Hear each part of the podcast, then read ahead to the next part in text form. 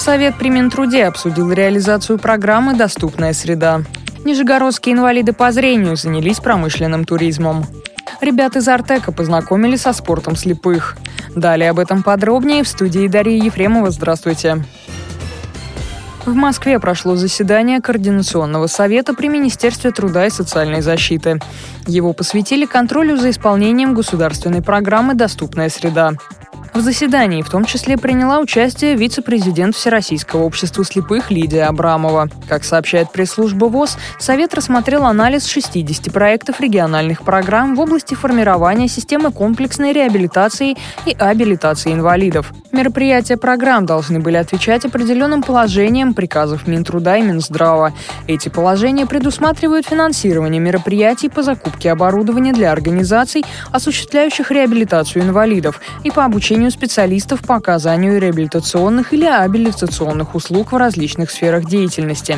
По итогам заседания участвовать в госпрограмме в 2020 году будут 42 субъекта, если доработают замечания по своим программам. В их числе уточнение данных по Белгородской, Вологодской, Ивановской, Иркутской и Кемеровской спецбиблиотекам. Вице-президент ВОЗ отметила огромную работу по подготовке и анализу проектов, а также сказала о необходимости учитывать в региональных программах финансирование подобных мероприятий и в культурно-спортивных реабилитационных центрах ВОЗ. Также Лидия Абрамова порекомендовала внести в документы по разработке программ обязательное участие организации инвалидов во время формирования проекта.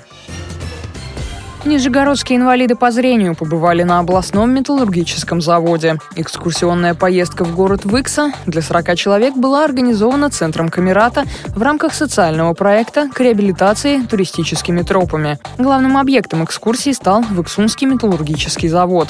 Он является градообразующим предприятием, на котором работает четверть населения города. Завод производит трубы большого диаметра, а также современные колеса для подвижного состава РЖД. Экскурсанты посетили заводской музей, тактильно ознакомились с фрагментами каменной кладки здания, чугунными напольными плитами, макетами городских памятников архитектуры и рельефными иконами.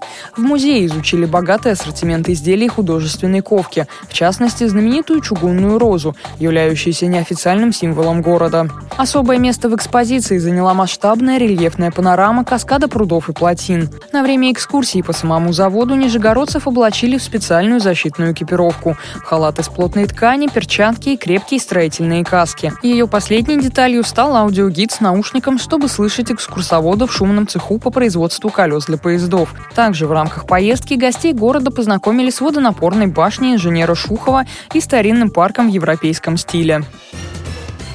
В детском лагере «Артек» отдыхающих познакомили с футболом слепых. Знакомство состоялось в рамках Дня равных возможностей. Традиционный для «Артека» инклюзивный праздник на этот раз объединил детей из разных регионов России и 76 стран мира. Проводниками ребят в новом для них виде спорта стали российские паралимпийцы, волонтеры и юные спортсмены с ОВЗ. Кроме футбола слепых, артековцы познакомились с еще двумя паралимпийскими дисциплинами – теннисом на колясках и волейболом сидя.